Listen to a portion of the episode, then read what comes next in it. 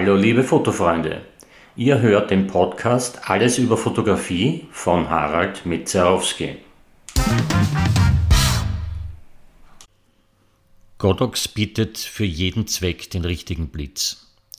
Und der große Vorteil bei Godox ist, dass man mit einem einzigen Funksender alle Modelle bei Godox äh, verwenden kann und ansteuern kann. Das heißt, ich brauche für meine Kam Kamera den richtigen Funksender. Zum Beispiel, ich arbeite mit Canon-Kameras, dann verwende ich den Funksender Godox X Pro für Canon. Aber es gibt denselben Funksender für Nikon, für Pentax, für Fujifilm, für Olympus und alle anderen Kamerahersteller. Das heißt, wenn man auch einmal sein System von der Kamera her wechselt, muss man bei Godox nichts mehr neu kaufen, außer den Funksender. Der Funksender kommt auf circa 70 Euro.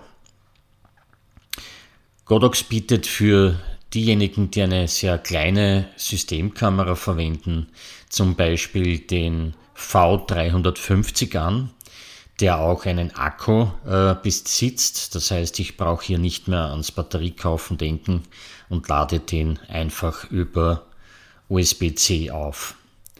Ähm, der traditionellste Blitz von Godox ist wahrscheinlich der TT685 Mark II. Äh, das ist ein typischer rechteckiger äh, Blitzkopf der natürlich drehbar und, und, und faltbar gelagert sein kann und für indirektes Blitzen auch gut verwendet werden kann.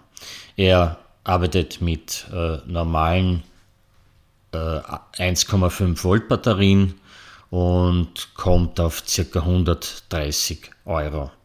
Kann natürlich genauso wie der V350 von einem Funksender äh, fürs entfesselte Blitzen verwendet werden. Ich verwende auf der Kamera am liebsten den Godox V1, das ist der mit dem runden Blitzkopf und der hat schon eine Leistung von ca. 70 Wattsekunden. Äh, dann verwende ich den Godox AD100, der ist ebenfalls rund. Äh, der ist fürs entfesselte Blitzen quasi gebaut und der ist aber klein und leicht und findet in jedem Fotorucksack Platz. Äh, dieser kommt schon auf eine Leistung von 100 Wattsekunden. Und wenn das nicht ausreicht, dann ist noch immer der AD300 Pro sehr transportabel und mobil einsetzbar. Der liefert allerdings dann auch schon gegen die Sonne geblitzt 300 Wattsekunden mit Lichtformen. Also der ist natürlich schon ein typischer Studioblitz äh, für den Outdoor-Einsatz. Der kommt allerdings dann schon auf 545 Euro. Der AD100 kommt auf 295 Euro und der Godox V1 auf 270 Euro.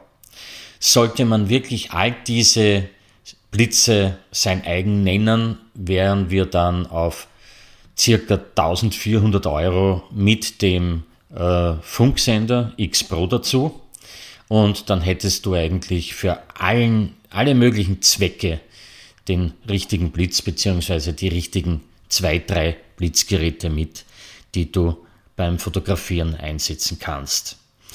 Ich finde das Ganze relativ günstig, wenn ich vergleiche, wie teuer früher so ein Dreier-Set von Blitzköpfen war. Und da konnte man nur äh, im Studio, wenn Strom vorhanden war, arbeiten. Also dass das Ganze alles mit Akkus heute möglich ist, dann ist das halt schon ein riesengroßes Plus für alle Fotografinnen und Fotografen. Ich wünsche euch alles Gute fürs nächste Jahr und natürlich gut Licht. Bis zum nächsten Mal, euer Harald Mitzarowski.